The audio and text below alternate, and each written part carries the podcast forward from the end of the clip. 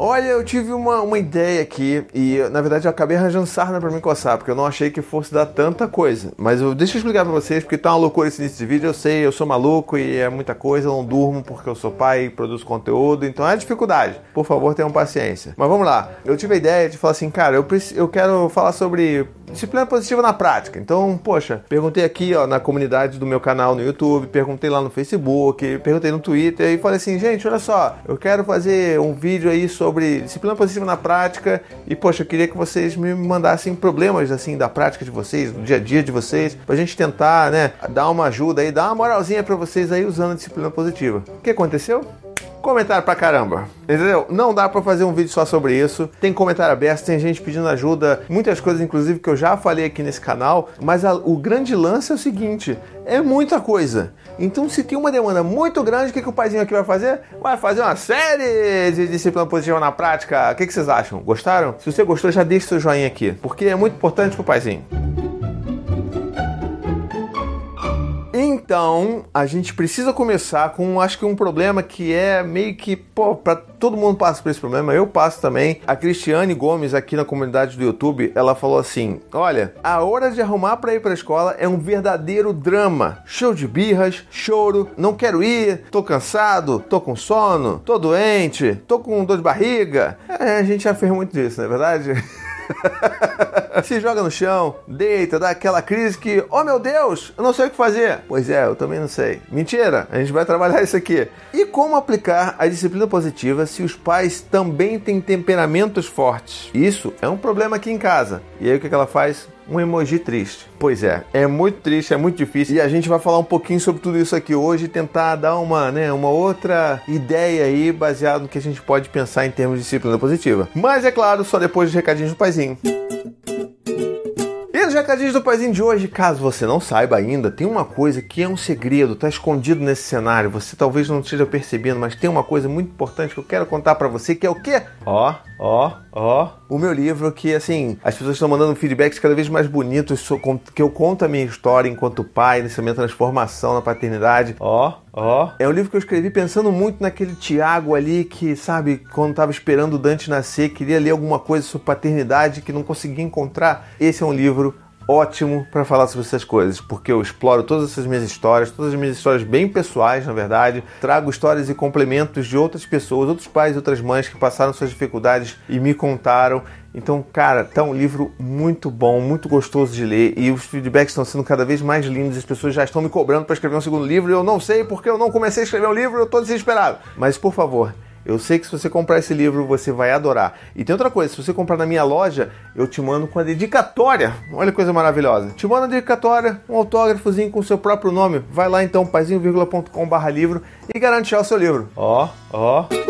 Vamos lá então para nossa pergunta da nossa querida Cristiane Gomes. Esse sofrimento que não tem fim, a gente precisa refletir sobre várias coisas, tá? E a primeira coisa que eu queria refletir é sobre o final da pergunta dela, que quando ela fala assim, ó, e como aplicar a disciplina positiva se os pais são de temperamentos bem fortes? Vamos falar um pouquinho sobre isso antes da gente falar lá sobre a hora de ir para escola, tá legal? O que acontece? Eu costumo sempre falar que a disciplina positiva é muito mais sobre a gente do que sobre os nossos filhos. Eu aqui, assim, falando sobre disciplina positiva, sobre casos reais e problemas práticos, a gente não dá uma fórmula, sabe, mágica para você resolver todos os seus problemas. A disciplina positiva não vai fazer com que seu filho nunca se jogue no chão e nunca chore. Na verdade, ela me, ela me ajuda, eu enquanto pai, a entender o que está acontecendo com meu filho e saber que as coisas que eu tenho aqui dentro, elas impactam muito mais no que o meu filho vai apresentar como comportamento do que vice-versa. E aí que entra essa sua última fala, que ela é muito importante. A gente, se você já tem consciência de que você tem um temperamento bem forte,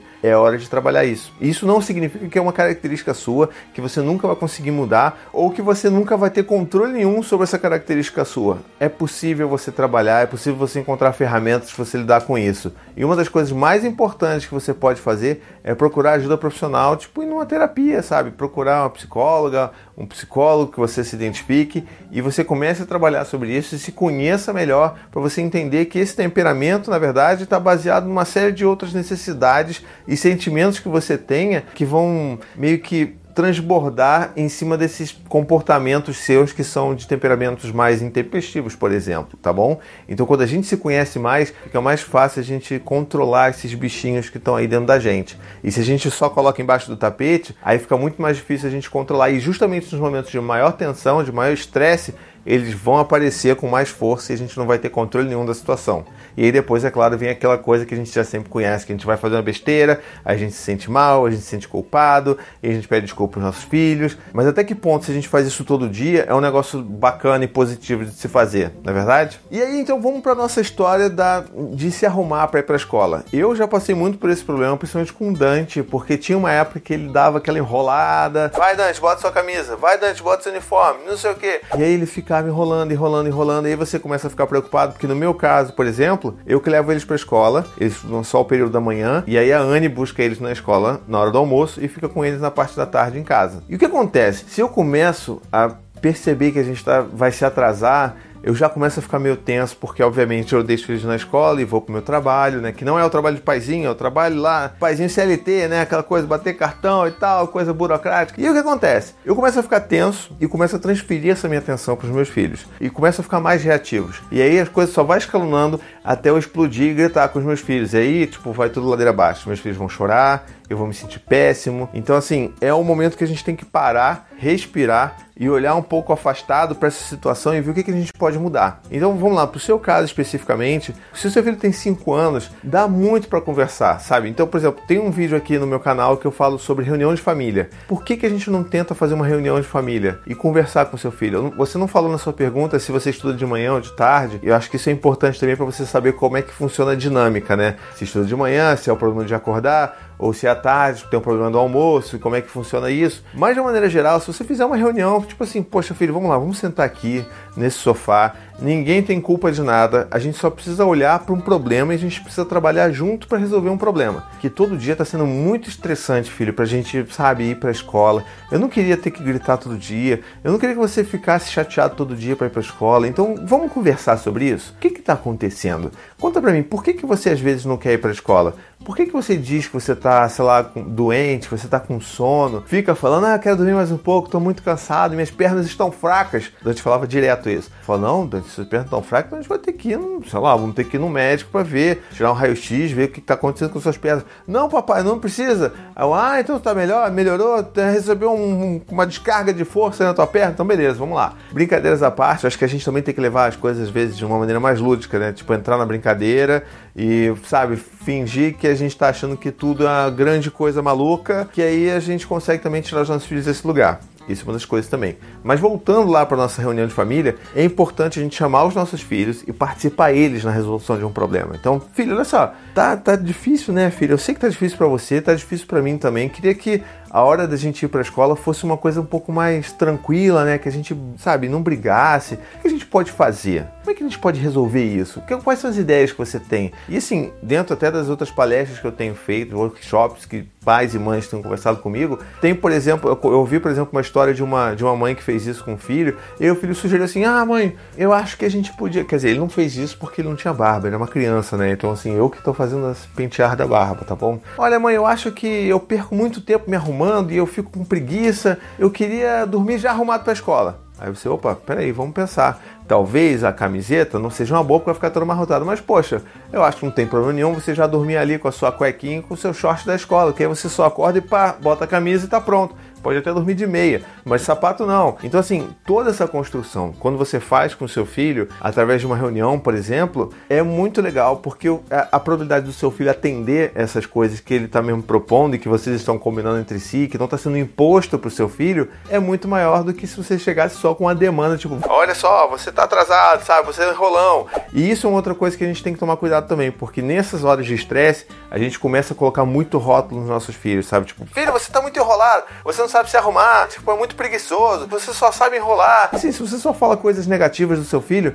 é, obviamente ele vai se comportar só de formas negativas. Então a gente tem que, na verdade, encorajar os nossos filhos a conseguirem fazer as coisas que a gente gostaria que eles fizessem. Então, filho, olha só, eu sei, você está pedindo ajuda aí, principalmente o Dante, quando tinha lá seus 3, 4 anos, ele ficava nessa, ah, não consigo me vestir, eu não consigo. Eu falava, poxa, Dante, você consegue com certeza? Ontem mesmo, depois do banho, você botou sua roupa toda sozinho. Como é que pode agora? Você precisa se arrumar, você consegue, eu tenho certeza. Eu vou ficar aqui só para ver, porque eu tenho certeza que você consegue se arrumar. E ele vai lá e tal. Hoje eu pratico já isso com o Gael e já tenho mesmo, sabe, é, a mesma resposta positiva dele. Então acho que a gente tem que ter essas outras ferramentas disponíveis à nossa mão para a gente poder lidar com isso no dia a dia ali da rotina da manhã, que é sempre muito corrida que é sempre muito agitada. E tem outra coisa também que eu vejo muita gente fazendo, que é assim, tipo, ah não, é, o filho tem que tomar banho, meu filho ou minha filha tem que tomar banho antes de ir pra escola. E tipo, acorda ainda mais cedo de manhã para poder tomar o banho e tal. Isso a gente já chegou a pensar aqui em casa com os meninos, e a gente fica pensando assim, cara, por que, que ele precisa tomar banho? Não é verdade? Assim, não na vida. Na vida é importante tomar banho.